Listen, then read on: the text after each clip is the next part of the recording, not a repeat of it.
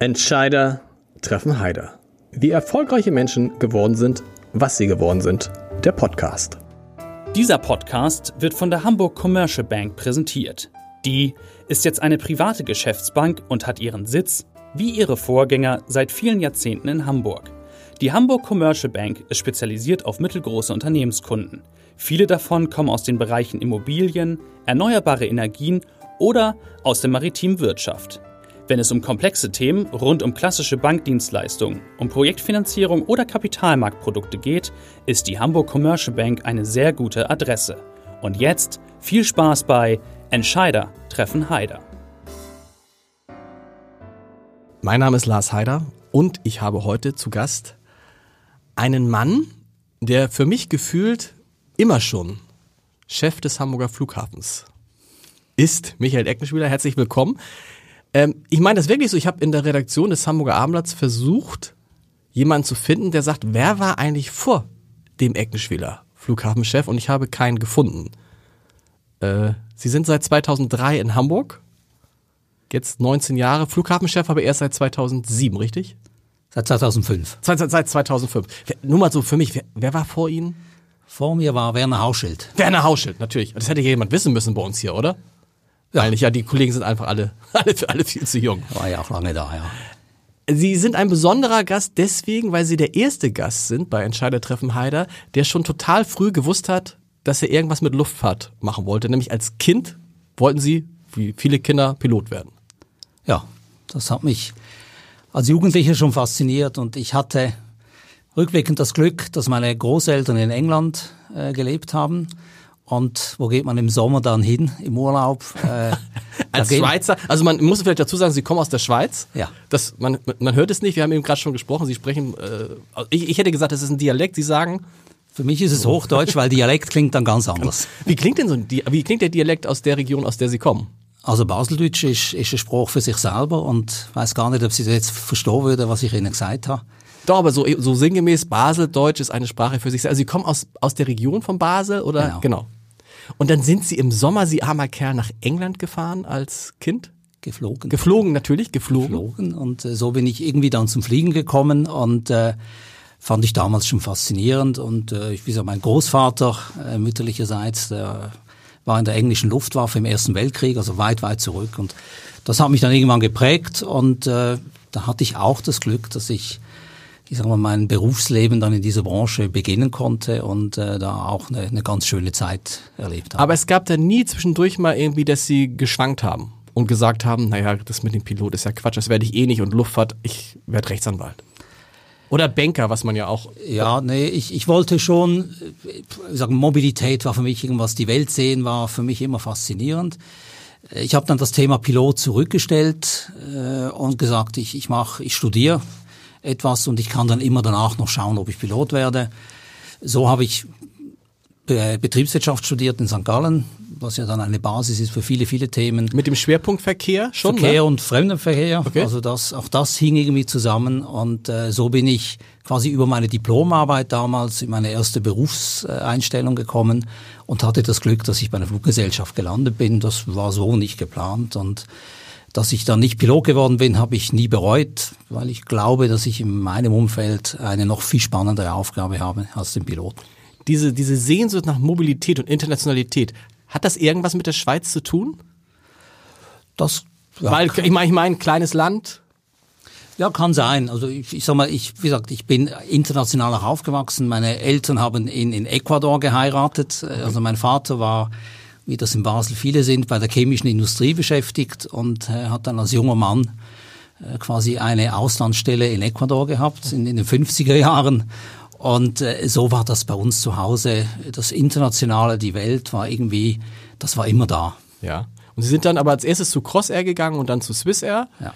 Also blieben im Heimatland im, wahrsten, im weitesten Sinne. Und dann Internationalität, die große weite Welt sehen. Dann kam die Frage Hamburg. Wie sind Sie denn dann auf Hamburg gekommen? Weil eigentlich hätte man ja dann gedacht, jetzt geht ja mal richtig in die weite Welt. Australien, Neuseeland, New York. Für Sie war es dann Hamburg. Ja, das war ein Zufall, wie vieles im Leben. Äh, Ich hatte ja nach der Swissair-Zeit äh, ein Jahr Beratung gemacht, hatte da verschiedene Projekte, auch mit der Luft, zum Teil mit der Luftfahrt, nicht nur mit der Luftfahrt. Und dann kam ein Headhunter, der das Thema Hamburg ansprach und äh, da bin ich immer nach Hamburg gekommen und äh, kannte den Flughafen quasi von weitem. Äh, ich war einmal mit meinen Eltern da in den 70er Jahren, okay. äh, wo man so die Hafenrundfahrt und, und sich Hamburg angesehen hatte. So, das war mein Bild. Den Flughafen kannte ich aus einigen Projekten von vorhin und bin hier eigentlich ganz ohne Vorurteile hierher gekommen und hatte einen guten Eindruck und die scheinbar von mir damals auch. Und äh, so ging das dann eigentlich recht schnell. Aber damals natürlich wahrscheinlich überhaupt nicht mit dem Bewusstsein, hier bleibst du bis an den Rand deines Ruhestandes, oder? Nein. Nein, das war mir auch damals nicht, nicht das Thema, sondern ich, ich fand das eine spannende Aufgabe, ein spannendes Umfeld. Und dann steigt man in so eine Aufgabe ein und äh, arbeitet sich ein, lebt sich ein und äh, so ergibt sich das eine und das andere. Und äh, ja, dann sind es plötzlich 18 Jahre, die man dann hier ist und äh, es auch nicht bereut. Damals, muss sich das vorstellen, 2003, der Hamburger Flughafen war deutlich kleiner als heute und eigentlich in, in Deutschland auch ein relativ unbedeutender Flughafen, oder? Ja, waren knapp, was, ja. waren knapp 10 Millionen Passagiere ja. damals und äh, trotzdem ist mich ein historischer Flughafen, der wirklich äh, 108 Jahre alt ist. Also so gesehen schon was Besonderes und ich fand es auch immer sehr interessant, welch hohen Stellenwert der Flughafen bei den Hamburgern hat. Also ich habe ja viele Leute getroffen, die mir dann erzählt haben, ja, ich war schon als Junge am Flughafen und äh, die Flugzeuge bestaunt. Also bis, bis hin zu Helmut Schmidt, der ja auch zum 100. Geburtstag des Flughafens damals so leider nicht kommen konnte, aber einen Brief geschrieben hat, wo er dann auch erzählt, wie er als Junge am Flughafen war und eine Anstecknadel von der Lufthansa bekam. Mhm. Und das ist ihm lange geblieben und so spürt man eigentlich auch den Bezug, den, den die Stadt zum Flughafen hat, wie nicht ganz so stark wie zum Hafen natürlich, aber auf eine ähnliche Art. Ist es eigentlich, wir kommen gleich noch darauf, auf das Verhältnis der Hamburger zu ihrem Flughafen, was ja auch äquivalent sein kann. Ist das in Hamburg anders, weil der Flughafen so mitten, relativ mitten in der Stadt ist? Haben die Hamburger ein anderes Verhältnis zu ihrem Flughafen als, jetzt ist fast gesagt, die Berliner? Ha, nee, also, ja. äh, also als andere, als andere Städte, die Flughäfen schon haben. Also ich denke, durch die lange Geschichte des Flughafens hat das hier schon einen hohen Stellenwert, auch weil die Stadt Hamburg natürlich auch sehr international ausgeprägt ist. Also der ganze Handel wäre heute ohne die Luftfahrt äh, in der Form gar nicht möglich. Also war das immer ein ergänzendes. Und deshalb, glaube ich, hat es einen hohen Stellenwert, auch weil natürlich viele der Hamburger auch wirklich mobil sind und viel unterwegs sind. Also der Hamburger ist ja wirklich viel unterwegs und äh, deshalb schätzen Sie auch die Nähe, die der Flughafen zur Stadt hat. Sie haben es vorhin gesagt, im Anfang der 2000er Jahre waren es ungefähr 10 Millionen Passagiere. Das Erstaunliche ist, es sind jetzt, glaube ich, fast 8, sind es 18 Millionen im vergangenen Jahr also gewesen? 17, 17,5. Ja. 17,5. Und wenn man sich diese Entwicklung anguckt, fragt man sich, wo geht das hin? Ja, in die Zukunft schauen können wir alle nicht, das ist klar. Wir, wir wissen, dass die Branche eine ist, die wächst, also die Mobilität nimmt zu. Man will unterwegs sein, man will sich in Ländern äh, umsehen, man hat den Austausch, äh, man hat den Urlaub, man hat die Geschäfte. Und wir rechnen mit etwa zwei, zweieinhalb Prozent Wachstum in den kommenden Jahren an Passagieren, wobei man jeweils pro Jahr im Schnitt. Im also Schnitt, das okay. sind ja mhm. Prognosewerte mhm. und man rechnet aber auch, dass die Anzahl der Flüge deutlich geringer wächst. Also das ist, äh, wie gesagt, die letzten zehn Jahre war das praktisch kein Wachstum bei den Flügen. Das ist interessant, wenn man guckt, wenn man 2000 mit 2017 vergleicht, dann reden wir über, glaube ich, von den Flugbewegungen sind 10.000 Flugbewegungen weniger. Ja, richtig. So. Und das ist der Trend. Das liegt daran, weil einfach die Flugzeuge größer geworden sind. Die Flugzeuge sind größer geworden, aber die Auslastungen sind auch höher geworden. Also wenn Sie vor 10, 15 Jahren in Europa unterwegs waren, da war eine Auslastung 50 Prozent, 60 Prozent aller Sitze. Und heute sind das 80 Prozent oder darüber. Also da ist die Luftfahrt auch deutlich effizienter geworden in den vergangenen Jahren. Das heißt auch, Ihr, Ihr Problem ist nicht so sehr die Zahl der Flugzeuge, die da sind, sondern einfach die Zahl der Menschen. Ja, wir müssen ja den Raum schaffen, genau. dass die vor und nach, dem, äh, vor und nach der Reise den, den Platz haben äh, für all die, die Tätigkeiten, die es da braucht. Und das ist die Herausforderung, ich glaube, die ein Flughafen hat, dass er auf engem Raum dafür sorgen muss, dass auch diese höhere Menge an Passagieren möglichst bequem, schlank, schnell äh, zum Flugzeug kommt und wieder zurück. Wie wollen Sie das gewährleisten in den nächsten Jahren? Ja, wir haben ja verschiedene Pläne, wie wir auch in den Gebäuden drin etwas mehr Platz schaffen, mhm. sei das mit neuen Fluggastbrücken, äh, sei dass wir auch die Räume etwas verbreitern oder dass wir, was man jetzt im Moment sieht, äh, die Sicherheitskontrollen, da kommt neue Technologie. Mhm. Äh, neue Geräte, die auf demselben Platz eine höhere Leistung haben.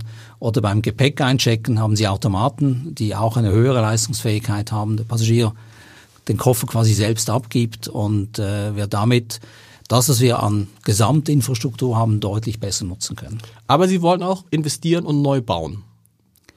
Richtig? Wir haben einige Projekte, genau. wo wir auch äh, quasi eine Mischung zwischen Ersatz und äh, Entwicklung im bestehenden Gebäude. Das eine sind neue Gepäckanlagen. Mhm.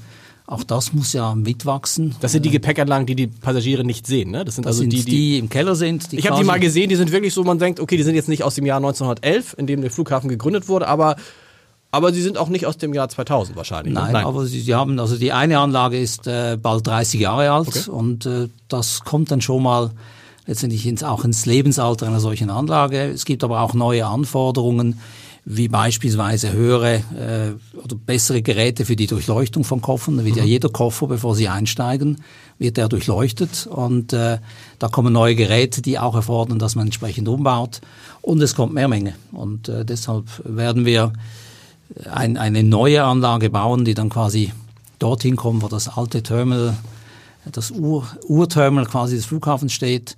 Und das wird uns dann erlauben, äh, auch die, diese Technik besser einzusetzen, mehr Platz zu haben und äh, damit auch für Wachstum in den kommenden Jahren dann auch längerfristig gerüstet zu sein. Haken wir mal das Thema Gepäck ab. Das war ja ein großes vor, ich weiß gar nicht, drei, vier Jahren, wo es relativ lange Wartezeiten gab in Hamburg, da war ich auch persönlich, hatte ich das Gefühl, ich bin immer der am, meisten Betroffene, 45, 30 Minuten. Das hat sich ja total gewandelt. Also heute kann es passieren, dass man zum, vom Flugzeug kommt und das Gepäck ist schon da. Das scheint, das Problem scheint gelöst zu sein.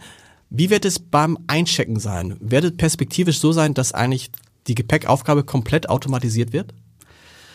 Es ist ja ein relativ einfacher Vorgang. Ne? Also ja. ich habe es jetzt so, so mehrfach gemacht. Das ist deutlich schneller, als wenn man da in einer langen Schlange bei Eurowing steht. Ja, das sind, ich glaube, die technischen Dinge, die auf uns zukommen. Sie, Sie checken zu Hause ein, Sie haben Ihre Bordkarte auf Ihrem Handy, mhm. Äh, legen das dann aufs Gerät und äh, wie gesagt, der Koffer ist dann schon vornotiert, äh, das Band kommt und diese Vorgänge sind schnell. Ich glaube, das wird auch weitergehen. Wir werden auch mehr Biometrie sehen, also mhm. dass Sie quasi dann in ein Gerät reinblinzeln und das Gerät weiß, Sie fliegen jetzt da und dahin. Okay.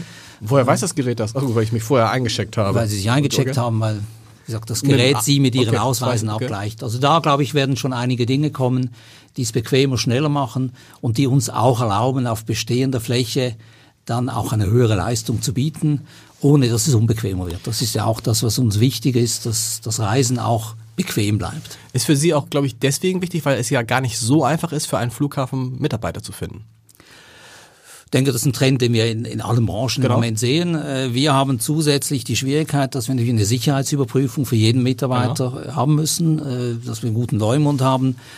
Wir sehen aber auch, dass der Standort Flughafen auch seinen Reiz hat. Also wir haben jetzt auch in den letzten Jahren Leute bekommen, die wir brauchten. Äh, das geht nicht mehr so einfach wie früher, ob das bei Auszubildenden ist oder bei Berufsleuten.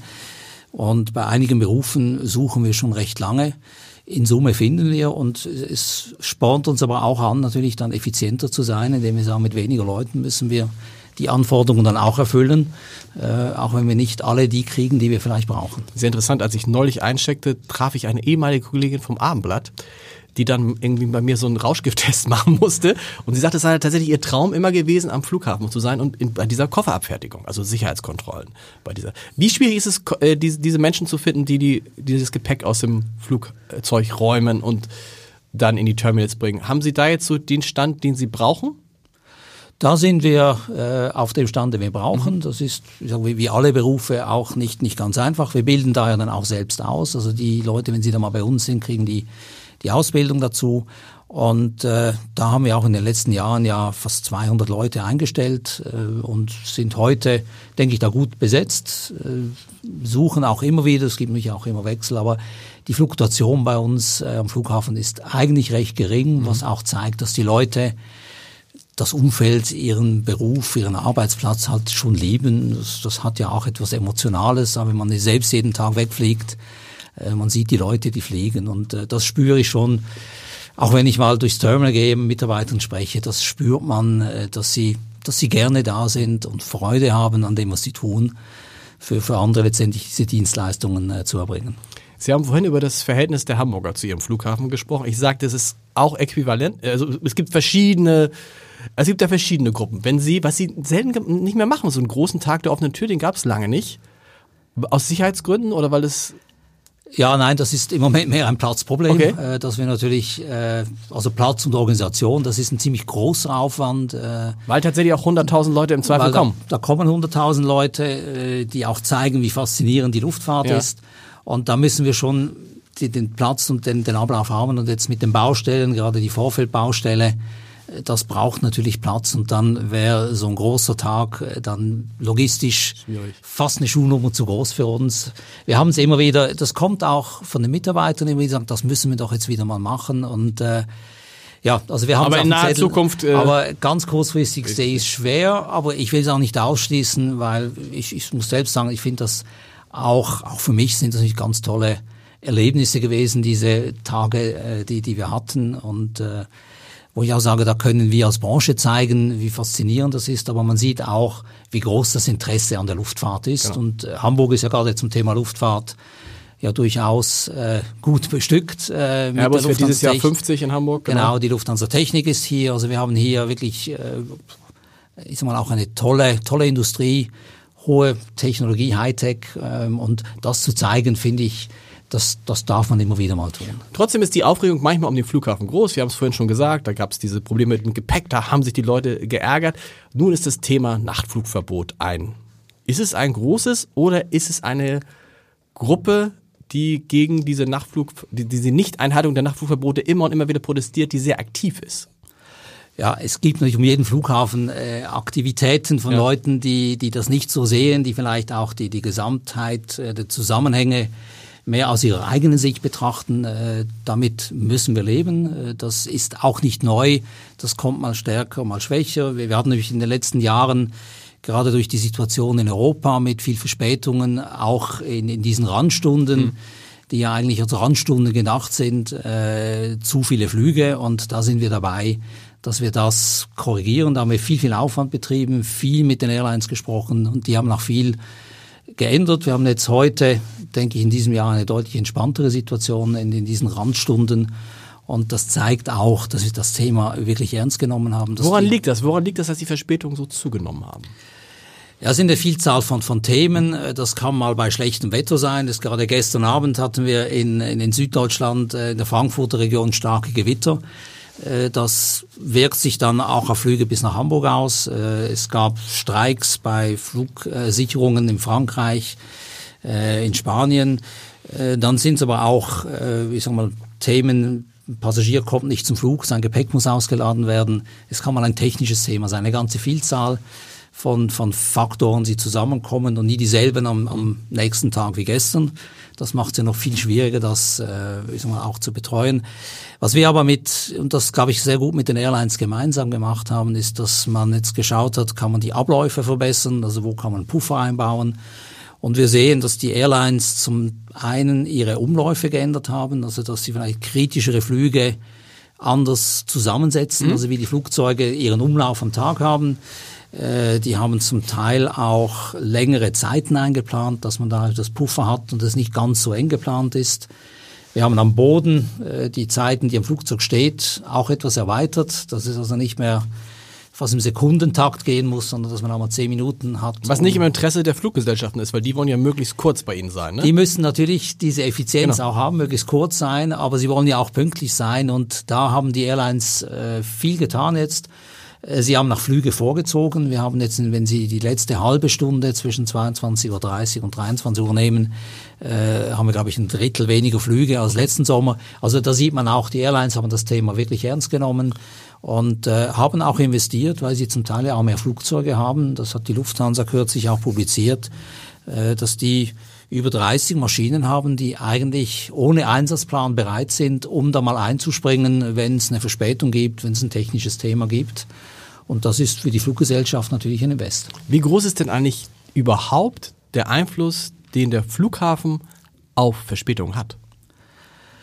Ja, wir sind Teil einer gesamten Kette Ja. und äh, da müssen wir letztendlich als die zentrale Schaltstelle versuchen, möglichst mit vielen im direkten Kontakt zu sein. Auf die meisten haben wir keinen direkten Einfluss, weil das sind ja alles einzelne eigenständige Gewerke. Und da versuchen wir am Flughafen, das möglichst offen zu gestalten, indem wir ich sag mal, die Daten zugänglich machen, indem wir viel sprechen. Wir versuchen am Flughafen das ja auch wirklich äh, bei einer Größe, die wir haben, dass man sich kennt, dass man direkt spricht und dann sagt, du, hier müssen wir die und die Dinge ändern. Und äh, so können wir jetzt nicht äh, im Sinne des Diktates eingreifen, aber im Sinne des Überzeugens und dass wir ja alle dafür einstehen, dass im Flughafen eine gute Dienstleistung geboten wird und dass wir uns alle bewusst sein, dass es ein, ein Zahnradgeflecht ist, wo jeder seinen Beitrag leisten muss. Könnte man den Kritikern nicht den Wind aus den Segeln nehmen, indem man sagt, wir machen das Nachtflugverbot ab 22 Uhr? Dann hätte man einen größeren Puffer und wahrscheinlich gäbe es nicht mehr so viele Beschwerden. Ja, wir sind ja heute von 0 Uhr bis 6 Uhr haben wir gar nichts. Genau. Äh, da sind wir, ich glaube, auch richtig aufgestellt für, für hier und das ist etwas, das auch heilig ist. Äh, je mehr Sie beginnen, in Betriebszeiten einzugreifen, desto mehr nehmen Sie natürlich auch wirtschaftliche Rahmenbedingungen. Das ist die Frage. Also das würde sich 22 Uhr würde sich wirtschaftlich nicht rechnen. Das würde sich wirtschaftlich nicht rechnen. Da würden wir Airlines sehen, die dann auch Flüge gar nicht mehr nach Hamburg bringen. Äh, und äh, dann sind plötzlich auch Arbeitsplätze, die wegfallen. Und dann würde ich denke auch der Standort im Vergleich zu anderen Standorten in der Gesamtheit verlieren. Und deshalb ist es auch ganz wichtig, dass wir uns auch als Flughafen, als Branche an, an die Regeln halten, die da sind. Und äh, deshalb war auch der Aufwand ich sag mal, in den vergangenen Monaten, auch haben ja zwei Luftfahrtgipfel in Hamburg, die von Hamburg initiiert wurden, dass wir die hier haben und so auch deutlich machen, dass wir uns um die Themen kümmern und, und ein Interesse haben, dass die Regeln, die da sind, auch wirklich gut eingehalten sind. Was bringt Strafzahlungen, die ja in Hamburg, glaube ich, deutlich erhöht worden sind für Maschinen, die zu spät kommen? Ja, wir haben ja seit vielen, vielen Jahren war Hamburg auch Vorreiter übrigens bei äh, Entgelten für Flugzeuge, die laut sind, dass wir dort Zuschläge genommen haben. Das machen wir seit vielen, vielen Jahren. Äh, wir belohnen auch die leiseren. Und so wollen wir natürlich auch ein Zeichen setzen, indem wir sagen, wer zu spät kommt, äh, das wird dann teuer. Und das ist schon ein Betrag, äh, der nicht im Sinne des Trinkgeldes Wo, abzubuchen ist. wo liegt denn so ein Betrag dann? Ja, das kann schon in die 2.000, 3.000 Euro gehen für eine Landung. Und äh, wenn Sie wissen, was Sie für ein Flugticket bezahlen, dann sehen Sie auch, äh, dass die Airline da doch ein paar Passagiere an Bord haben muss, um schon nur diesen Zuschlag dann äh, zu bezahlen. Wenn man ganz konsequent wäre, würde man sagen, egal was passiert, nach 23 Uhr landet hier keiner mehr. Nur dann würde man wahrscheinlich auch den Passagier, also das finde ich eigentlich eine gute Idee, solange ich nicht in der, äh, in der Maschine sitze, die dann nach äh, Hannover oder Bremen umgeleitet wird. Ja. Genau. Deshalb, wir haben 24 Uhr ist diese Genau. scharfe Linie und die wird auch stringent eingehalten. Da sind die Ausnahmegenehmigungen, das sind im Jahr vielleicht 20, also ganz, ganz wenige in ganz gut begründeten Fällen. Und sonst ist das schon bekannt und äh, ja, es will natürlich niemand, wenn er nach Hause kommt, um äh, Mitternacht in Hannover landen und dann mit dem Bus nach Hamburg fahren, wo sie dann irgendwie so gegen drei Uhr morgens ankommen. Das will man vermeiden und das wollen die Airlines natürlich genauso vermeiden wie, äh, wie der Passagier auch. Und deshalb ist es unser Bestreben als Flughafen, dass wir die Regeln, die wir haben, dass wir die gut einhalten. Und da haben wir, wie gesagt, mit den Airlines jetzt viel, viel gesprochen. Und ich freue mich auch, die haben das auch aufgenommen. Die können ja sagen, was, ja, was ist Hamburg schon in meinem Streckennetz? Tun sie nicht, sondern sie nehmen das Thema ernst. Und äh, das muss ich sagen, finde ich auch eine Wertschätzung gegenüber dem Standort. Sind die Gegner des Flughafens dadurch beruhigt? Ja, die Frage kann ich ja nicht direkt beantworten. Aber Sie haben ja Äh, Kontakt es, mit denen, ne? Es Ja. gibt ja Leute, äh, die dann durchaus sagen, wir sehen, was ihr getan habt und das anerkennen wir auch. Und es gibt andere, die werden das, denke ich, immer kritisch sehen und äh, ja, das mit dem müssen wir alle leben. Äh, Treffen, Sie, treffen Sie sich regelmäßig mit denen? Gehen Sie auch mal zu Menschen, die sagen, wir haben so einen riesen Lärm bei uns im Garten. Gehen Sie da hin und setzen sich in den Garten und gucken sich das an, hören sich das an? Das tue ich auch, ja. Okay. Das tue ich auch. Also es gibt eine Allianz für den Fluglärmschutz, die seit etwa zwei Jahren da ist. Die trifft sich, denke dreimal im Jahr, wo wir den Austausch auch etwas organisiert haben.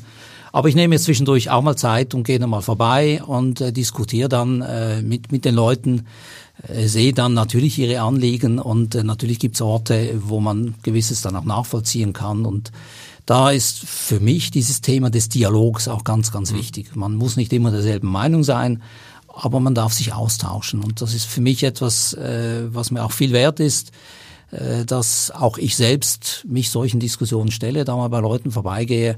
Und das sind äh, die Male, die ich jetzt gemacht habe, eigentlich immer auch sehr nette Gespräche, okay. Äh, sehr anständige Gespräche. Das finde ich persönlich auch wichtig. Wenn, wenn Sie unterschiedliche Meinungen sind, kann man immer noch anständig miteinander sprechen, sich austauschen. Und das habe ich dort auch erlebt und deshalb werde ich das auch in Zukunft immer wieder mal tun. Weil das Kernproblem lässt sich ja nicht lösen. Also das Kernproblem ist auch der große Vorteil des Hamburger Flughafens, er ist halt mitten in der Stadt. Ja, da ist, ich glaube, das ist der Vorteil und in einigen Fällen der Nachteil und deshalb ist das, ich denke, die Herausforderung, die wir haben, äh, diese Balance, die, die unbestritten da ist, dass wir die auch halten, dass wir die auch für die Zukunft halten.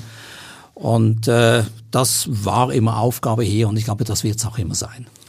Wird es immer so sein, also wird der Flughafen immer so bleiben oder wird man irgendwann in Hamburg zu dem Ergebnis kommen, sagen, diese Fläche, die da ist, eine riesige Fläche, wäre natürlich auch sensationell gut für Wohnungsbau. Und dann hätte man den Flughafen irgendwo weiter draußen. Wobei man da auch eine Fläche finden müsste, wo man ihn bauen. Und Flug Flughafenbau ist nicht so einfach in Deutschland, ja. Ja, das sind viele Faktoren. Also zum einen äh, gibt es einen politischen Entscheid vor etwa drei, vier Jahren, wo die norddeutschen Bundesländer äh, entschieden haben, dass man äh, die Option Kaltenkirchen, die ja immer wieder mal immer aufgetaucht ist, ist, dass man die jetzt letztendlich beerdigt hat, dass man sagt, im Norden gibt es einen Flughafen Hamburg, es gibt einen Flughafen Hannover, der 24 Stunden geöffnet ist, es gibt äh, den Flughafen in Bremen, es gibt Lübeck, es gibt Rostock und äh, dass das eigentlich die Struktur ist, die für die kommenden Jahrzehnte auch reichen muss. Weil auch eine Verlagerung unglaublich teuer wäre mit all den anderen Problemen, die dann dazukommen. Ja, also ja. ich denke, man sieht im Moment äh, in, in, in Berlin, äh, wie, wie schwierig das ist, äh, nicht, nicht nur zu bauen, sondern auch all die Genehmigungsrechte. Äh, was ist der richtige Ort, wie tut man das? Und äh, das sind ja dann auch riesen Investitionen. Die muss auch jemand dann tragen. Können Sie das eigentlich mir mal erklären, warum wir es nicht schaffen, in Deutschland so einen Flughafen zu bauen, wofür, glaube ich, denn der neue Flughafen in Istanbul war fünf Jahre? Wie lange haben die dafür gebraucht? Oder noch kürzer? Irgend sowas. Also Irgend sowas. Wie kann das sein? Ja, Sie haben, Sie können nichts dafür, also ich, aber ich, Sie kennen sich damit besser aus als ich. Ja, wobei ich, ich, ich bin ja auch, äh, ich sag mal, äh, interessierter Beobachter und äh, kriege auch das, was mit in den Medien drin ist. Und ich, ich denke, der wird in Betrieb gehen, da bin ich mir ziemlich sicher. Und äh, man wird danach sicherlich äh, für, für viele in vielen Phasen mal sehen, wo ist was nicht so rund gelaufen, äh, was waren die Faktoren. Das ist im Moment echt schwierig, aber es ist. Und es ist auch schon echt sehr, sehr peinlich, das oder? Das ist schon etwas, das eigentlich so nicht vorkommen dürfte. Ja. Und äh, wie gesagt, im Moment sollen die darauf schauen, dass sie wirklich in Betrieb gehen, weil das finde ich für die Branche auch wichtig, dass, äh, dass man dann auch zeigt, dass man es irgendwann dann so in Betrieb kriegt, wie, wie es letztendlich der Passagier, der, der Nutzer danach will. Wenn jetzt einer käme und Ihnen anbieten würde, ein Headhunter äh, neuer Chef des BER zu werden, ist, käme es für Sie Altersgründen quasi schon nicht mehr in Frage oder käme grundsätzlich nicht in Frage, weil es halt der BER ist? Ja, grundsätzlich nicht. Aber ja. ich, ich sag mal, das ist so ein Thema, äh, wo ich glaube, wahrscheinlich viele schon mal gefragt wurden, ob sie das okay. machen möchten. Ah. Und äh, wie gesagt, da muss ich sagen, dann habe ich hier in, Umf in, in Hamburg ein Umfeld, das, das mir Spaß macht, ja. äh, das ich inzwischen durch auch gut kenne. Und äh, da muss man sich immer fragen, wo kann ich dann wirklich Mehrwert schaffen? Oder ist das etwas, äh, wo jetzt, wie gesagt, Berlin auf einem Weg ist. Da ist jetzt ein Geschäftsführer seit heute zwei Jahren ja. äh, da und äh, ich drücke ihm die Daumen, dass er das wirklich jetzt so durchs Ziel bringt, genau, äh, wie dass sich er die das Eröffnung wünschen, erlebt. Das wäre gut. Dass er das hinkriegt und äh, dass wir dann wirklich ein paar Jahren dann nicht mehr darüber reden müssen. Wer Sie kennt, weiß, dass Sie ein extrem besonderer, ruhiger Mensch sind und auch in absolut stürmischen Zeiten die Ruhe bewahren. Was waren denn so die stürmischen Zeiten in den vergangenen 16 Jahren? Ach, da gab es natürlich verschiedene und das ist, äh, ich glaube, mit, mit der Zeit wächst man auch in verschiedene Aufgaben rein, dass Dinge, die vielleicht vor 15 Jahren äh, dann zum, zum höheren Puls geführt haben, das heute weniger tun. Ja. Äh, man, man lernt damit umzugehen, aber es gab mich so Themen äh, natürlich, es gibt positive wie Negatives. Also das eine war, ich sag mal, bald vor einem Jahr, als wir einen Stromausfall ja. hatten, also wo sie ja eigentlich... Eigentlich, wenn ich so gucke auf ihre Zeit, war das so die kritische Situation. Ne? Also dann, was man ja auch gar nicht glauben konnte, Stromausfall und dann ja. war der Flughafen 24 Stunden ja, nicht ganz, nicht ganz, aber, aber knapp. Aber, aber da sind Tag, sie natürlich, genau. da stehen sie dann da und äh, selbst wenn wir ja wissen, was los ist ja. und äh, bis man dann, ich sage jetzt mal, die Strukturen, die Notfallorganisationen, die Informationen, bis das alles so läuft, das braucht dann einen Moment äh, und Ich glaube, rückblickend kann man sagen, wir haben das von, von der Handhabung äh, ganz gut gemacht. Auch die Techniker, die haben das äh, vergleichsweise schnell gefunden ja. und dann auch eine große Reparatur gemacht. Aber das sind so schon Momente, wo man dann auch spürt, wie, wie man im Fokus steht, wie äh, man auch letztendlich das, das Richtige sagen muss, äh, richtig organisiert sein muss. Und das sind so Themen, wo, wo Ruhe immer ein guter Ratgeber ist. Das bemerke ich ja bei mir auch, ähm, dass man mit zunehmendem Alter tatsächlich sich über bestimmte Probleme, über die man sich früher unglaublich aufgeregt hat, nicht mehr aufregt. Jetzt frage ich Sie, liegt das daran, weil man weiß, es löst sich von selber oder liegt es einfach schlicht am Alter? Ich denke, viel ist Erfahrung. Mhm. Äh, man, man, man lernt natürlich auch in seiner Aufgabe Dinge, die man mal erlebt hat, sind beim nächsten Mal natürlich nicht mehr so, mhm. äh, so wie soll ich sagen, stark in, in der Ausprägung. Äh, man lernt aber auch Vergleiche zu ziehen. Das tue ich auch. Ich versuche auch, mich mit anderen Branchen, mit anderen Leuten zu vergleichen, auszutauschen. Und dann kommt schon Erfahrung zusammen, wo man dann sagt, also mit dem, äh, wie sagen wir, etwas Ruhe bewahren, sich auch versuchen, ein eigenes Bild zu machen und nicht loszuschießen. Und äh, so tastet man sich dann wirklich ran. Und man hat natürlich auch eine Verantwortung, äh, wo man, ich sag mal, wenn man an der Spitze steht, ja dann auch letztendlich da schauen alle hin, was tut er jetzt. Und äh, wenn Sie dann hektisch werden, überträgt Sie das im Zweifel auf die Kollegen. Das geht dann ganz schnell. Ja. Und ich glaube, da ist es wichtig, dass man für sich die Ruhe hat, äh, dass man aber auch ein Umfeld hat äh, mit Führungskräften, auf die man sich verlassen kann, dass man den Austausch dort hat. Und das ist etwas, was ich auch jetzt hier habe. Ich habe ein tolles Führungsteam und da sind solche Dinge dann wichtig, dass man sich gegenseitig auch ergänzt. Und äh, wenn einer da etwas die, die Ruhe dann auch ausstrahlt und dann nicht beginnt selbst in die Hektik zu kommen, das, das strahlt auf andere dann auch aus. Kann eigentlich sowas wie dieser Stromausfall, kann das wieder passieren? Ja.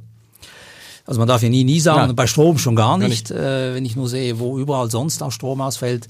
Wir, wir, haben bei uns seither, also wir waren schon früher dabei, die, die Stromversorgung jetzt auf, auf neue Beine zu stellen. Das ist natürlich auch ein Projekt, das läuft nicht in zwei Tagen.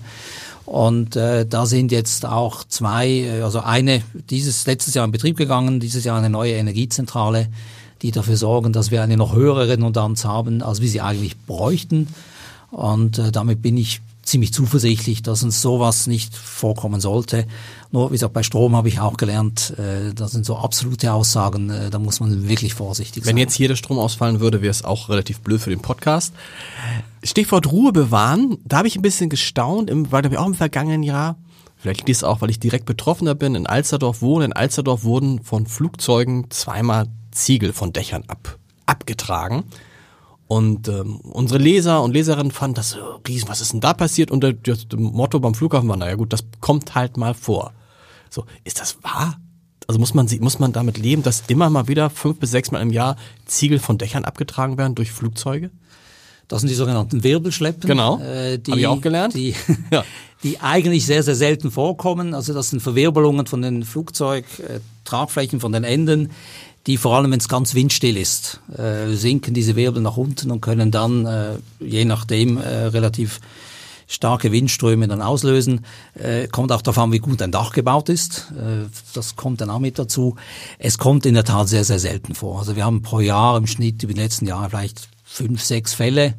Aber ist das nicht äh, das gefährlich? Weil wenn da unten einer steht und so ein Ziegel fällt einem auf den Kopf und man hat nicht gerade einen Fahrradhelm auf, ja, also ich glaube, man muss immer vor, wo und wie geschieht's dann. Ja. Äh, es ist tatsächlich wirklich selten und äh, wir hatten, also wie gesagt, die Fälle, die wir hatten, äh, das waren wirklich und es lässt sich nicht verhindern, weil die Flugzeuge fliegen ja schon in weiten Strecken über sehr, sehr viele Häuser. Ja, ist, äh, ja, ist in dem Sinne Physik, ja. äh, wobei die, man auch klarerweise sagen muss, die, die Entwicklung der Flugzeuge, auch des Baus, trägt dem natürlich auch Rechnung. Also die neueren Flugzeuge da ist der Flügelbau äh, natürlich jetzt auch so ausgelegt, dass die die Wahrscheinlichkeit von Wirbelschleppen deutlich geringer wird. Und ich glaube, wir hatten dieses Jahr einen Vorfall und wenn es da mal vorkommt, sind wir auch ganz schnell vor Ort, kümmern uns, reparieren und wir sprechen dann auch mit den Airlines, weil der eigentliche Verursacher ist ja die müssen das bezahlen? Das Flugzeug und äh, das äh, wird dann dort in Rechnung gestellt. Und es ist auch noch nie jemand zu Schaden gekommen dadurch. Also, also Glücklicherweise nicht. Also niemand, ja. aber gut, also man muss äh,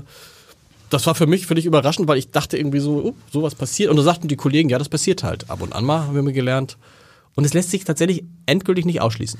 Es lässt sich physikalisch nicht, nicht endgültig ausschließen, weil sie natürlich die Wirbel haben des Flügels und sie haben den Wind. Und solange wir, ich sag mal, wie gesagt, die Natur nicht beeinflussen können, äh, sind das Themen, die man dann auch nicht, äh, nicht zwingend ausschließen kann. Können Sie dann verstehen, dass Leute, dass es auch Leute gibt, die sagen, es ist halt ein Riesenrisiko, dass so viele Flugzeuge jeden Tag in Hamburg über so viele Häuser fliegen? Ich denke, dass das Fliegen ein wirklich sicheres Medium ist und äh, das zeigt man auch jeden Tag und äh, das gilt für Hamburg wie für andere Standorte auch. Also deshalb werden wir auch, äh, ist, Fliegen wirklich sicher und äh, wird es eigentlich nur sicherer werden in den kommenden Jahren. Da ist die Technik, die Redundanz in Flugzeugen, die ist ja wirklich zwischen sehr, sehr beeindruckend, was, was da alles getan wird. Stimmt. Sicherheit ist, kann man, glaube ich, einen Haken da machen, das sicherste äh, Verkehrsmittel. Nun gibt es aber eine Bewegung, die Sie und mich als Familienvater natürlich interessieren, das ist Fridays for Future, wo man dann steht und denkt so als jemand, der ja relativ selbstverständlich fliegt heutzutage, haben die vielleicht recht. Ist es vielleicht sinnvoll, sich mal Gedanken zu machen, ob man nun jeden Flug nach, jede, jede Strecke nach Köln, nach München, nach sonst wie mit dem Flugzeug machen muss oder ob man das nicht nur mit Strecken macht, die mit Bahn oder anderen Verkehrsmitteln nicht zu schaffen sind. Wie sehen Sie Fridays for Future? Ja, es ist eine Entwicklung, die da ist, die kann man nicht wegdiskutieren und ich finde es auch falsch, sie wegzudiskutieren, sondern das sind Themen, mit denen man sich beschäftigen muss. Ich sehe das natürlich auch, ich sehe es als, als auch ein gesellschaftliches Thema. Äh, wir wollen ja Mobilität, wir wollen mobil sein, wir wollen den Austausch. Und äh, wir haben uns etwas erarbeitet, äh, dass wir das eben können, ob das jetzt Urlaub ist, ob das beruflich ist. Und äh, wir müssen mit den Nachteilen, die da sind, entsprechend umgehen. Und ich glaube, da muss die Gesellschaft für sich die Antworten finden. Wie gehe ich damit um? Äh, ob Verbote das Richtige sind, würde ich ein Fragezeichen machen. Ich will viel lieber. Gab es jetzt, gab's jetzt einen EU, äh, äh, nee, im Vorfeld der Europawahl, einen Politiker, der gesagt hat, innereuropäische Flüge, glaube ich sogar, will der verbieten, ne? Ja, Kurzstrecke. Kurzstrecke, also, Kurzstreckenflüge, genau. Dann genau. streiten wir darum, was ist was Kurzstrecke, Kurzstrecke genau. und so weiter. Ich glaube, es ist viel besser, dass wir uns des Themas auch annehmen. Ich glaube, das ist gesellschaftlich gefordert, dass man damit umgeht und dass man auch nach Lösungen sucht. Also ich, ich versuche das ja, ich sage so, meinem Beispiel zu machen. Ich, ich fahre mit einem Auto, das ist mit Wasserstoff angetrieben. Ja. Also da bin und ich. Und denken Sie auch drüber nach, wenn Sie sagen, okay, ich muss jetzt morgen nach, nehmen wir mal Köln.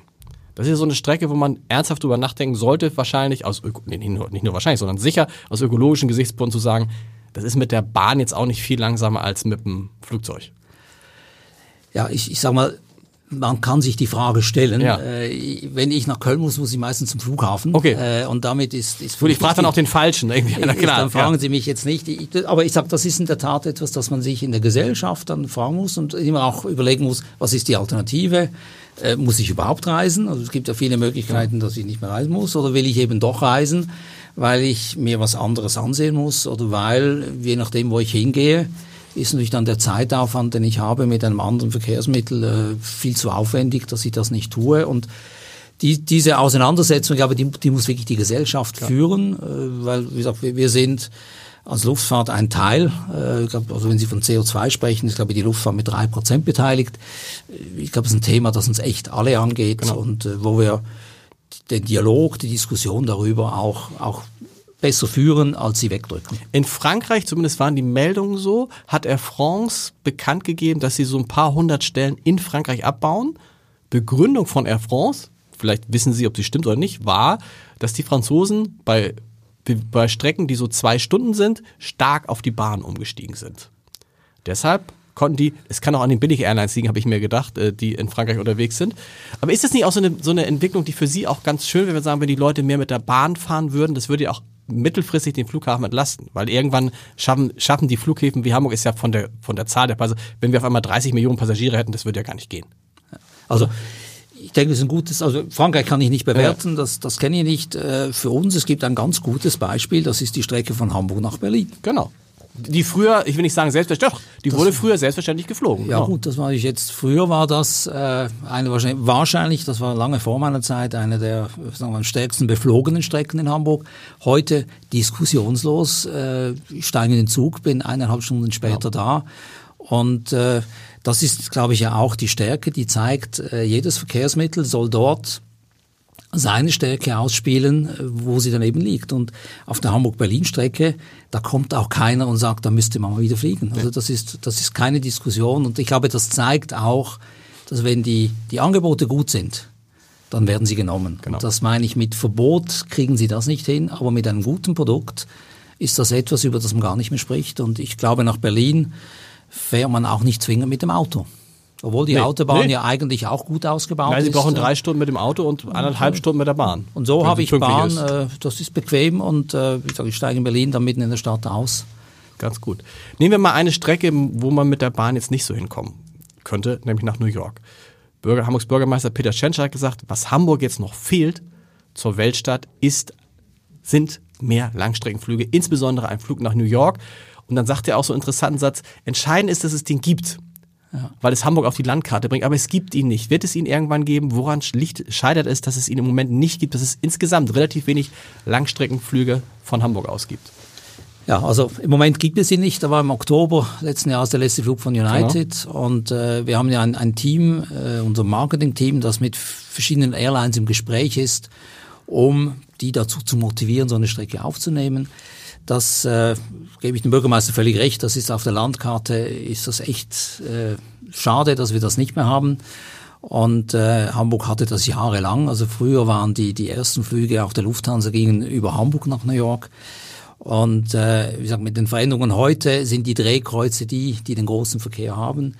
Wir haben einen Markt, der da ist, eine Nachfrage, die da ist, und äh, es muss uns jetzt gelingen, dass wir vielleicht auch mit den neuen Geräten, die, die kleiner sind, also die Airbus 321 gibt ja eine Langstreckenversion jetzt, die dann mit 150, 200 Plätzen dann so eine Strecke bedienen kann, wo der Markt in Hamburg da ist. Für, für ganz groß ist der Markt dann eben nicht da, weil auch in Frankfurt und München äh, steigen da viele Passagiere von anderen Standorten zu, um dann eine große Maschine voll zu machen. Es scheitert aber dann im Moment an dem Interesse der Fluggesellschaften. Ja, die Investition trifft die, die Fluggesellschaft. Äh, Es ist nicht der Flughafen, der entscheidet, welche Airline wo und wie fliegt, sondern das ist die Airline. Und wenn man weiß, dass so eine Langstreckenmaschine, die kostet schnell mal 200, 250 Millionen Euro, äh, dann ist der Betrieb auch nicht ganz billig. Also muss man schon sicher sein, dass wir genügend Nachfrage hat, damit wir dann jeden Tag und nicht nur zu den Sommerferien oder zu den Herbstferien dann äh, die volle Maschinen haben, sondern dass das quasi täglich, wenn der Flug dann stattfindet, sie 150, 200 Passagiere haben, die dann in beide Richtungen fliegen, also nicht nur von Hamburg nach New York, auch sondern wieder zurück. Auch, auch wieder zurück. Und äh, da, ich glaube, ist, ist natürlich die, die Schwäche, die wir haben, dass wir kein Drehkreuz sind. Äh, auf der anderen Seite ist das die Stärke, dass wir eben stadtnah liegen können, kurze Wege haben und auch für Europa ein wirklich dichtes und gutes Streckennetz haben. Wenn das für eine Stadt wie Hamburg so wichtig ist, kann sie dann die Fluggesellschaften nicht auf andere Weise anlocken? Da muss man vorsichtig sein. Es gibt ja europäisches Recht, das die Subventionierung beispielsweise in der Luftfahrt äh, nicht, nicht erlaubt. Und äh, damit äh, ist es nicht, also rechtlich schon gar nicht möglich, dass Ah, man mit äh, quasi Weil mit Kongressen und so geht das ja. Da gibt die Stadt dann eine Million oder zwei Millionen dazu und dann kommen die. Das ist aber, das hierher. sind dann einzelne Ereignisse, die dann quasi als Ereignis damit unterstützt werden, äh, um den Standort bekannter zu machen. Äh, wenn Sie quasi äh, jeden Tag eine Airline mit, mit Beträgen dann so subventionieren, äh, da werden Sie irgendwann mit der Europäischen Union ein Problem kriegen. Und äh, das wird man tun, dies vermeiden. Und äh, wir wollen ja den Markt so, wie er dann auch ist, äh, dann haben. Lieber etwas langsamer beginnen und dann den Markt aber stetig aufbauen, damit solche Strecken dann auch ihren Bestand haben. Beeinflusst es den Flughafen eigentlich in irgendeiner Form, dass der HSV nur noch in der zweiten Liga spielt und man nicht genau weiß, ob dieses sehr, sehr lange Geschäftsverhältnis zwischen dem HSV und Emirates weitergeht?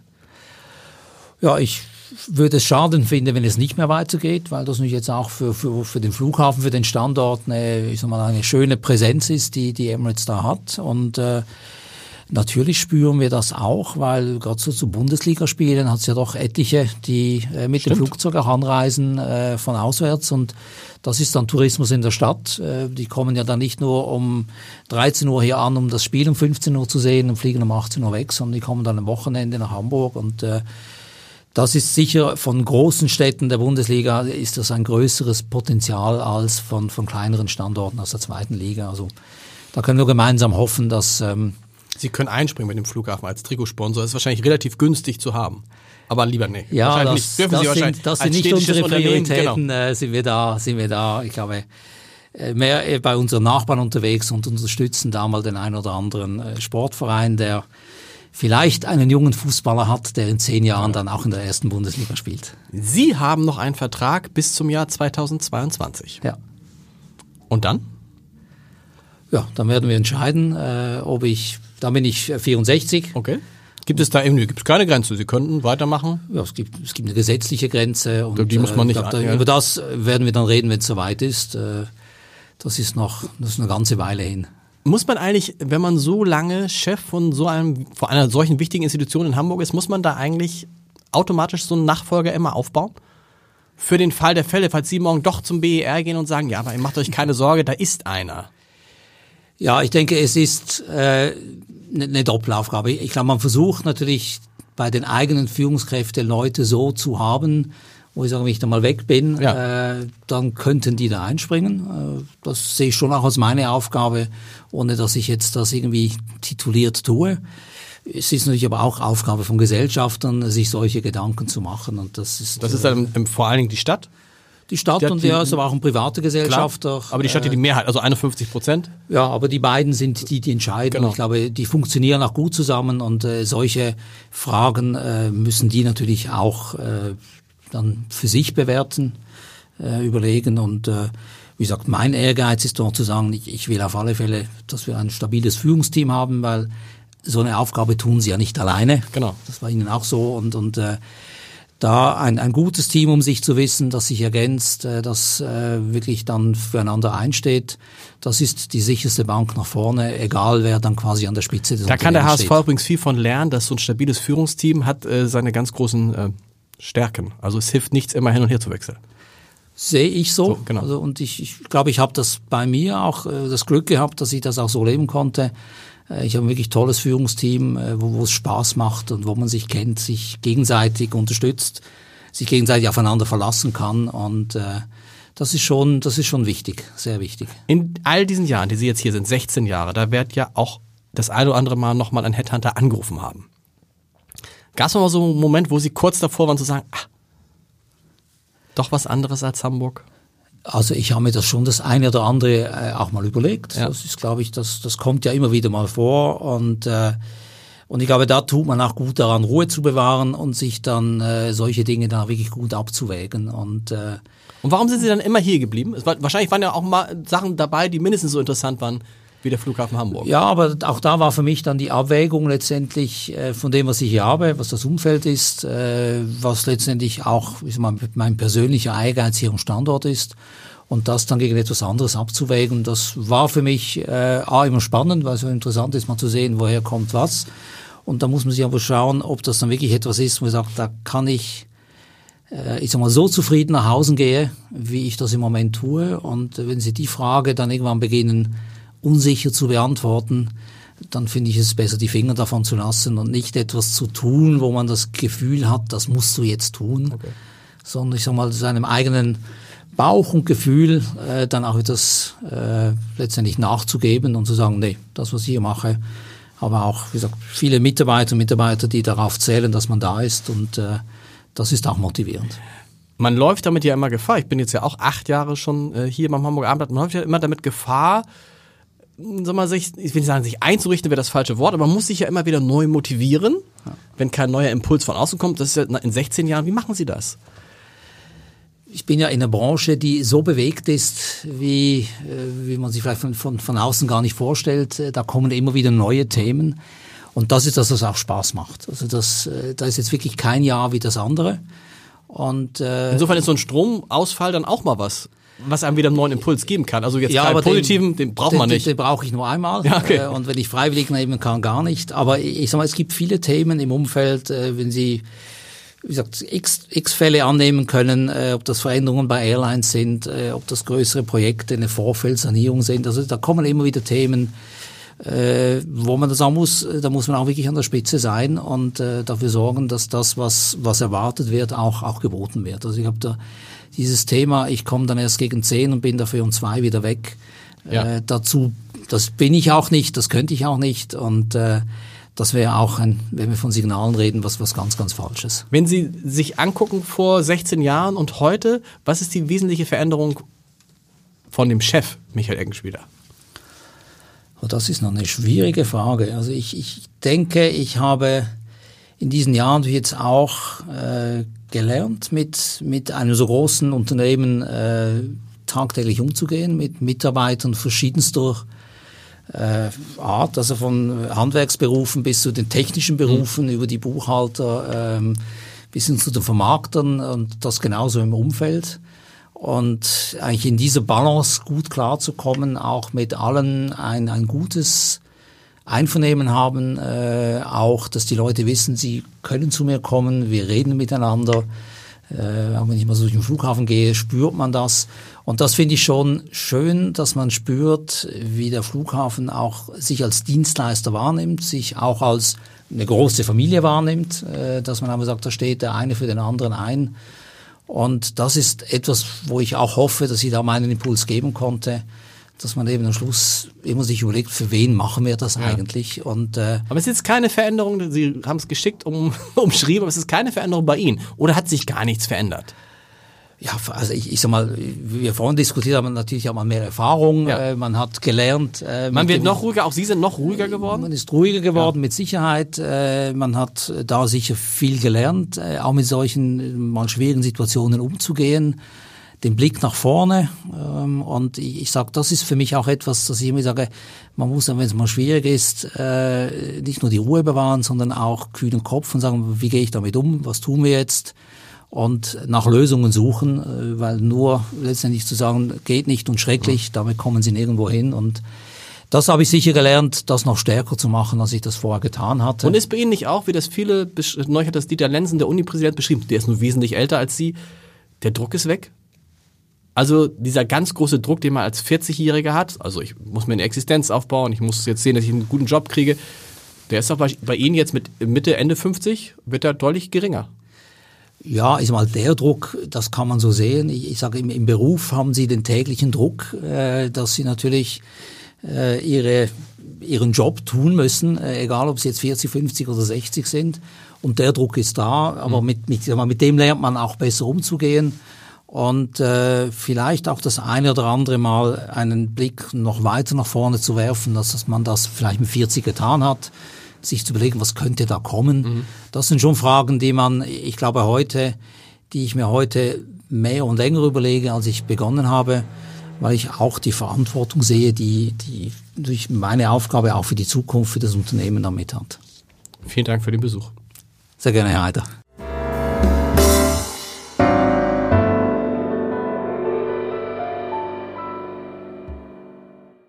Weitere Podcasts vom Hamburger Abendblatt finden Sie auf abendblatt.de slash podcast.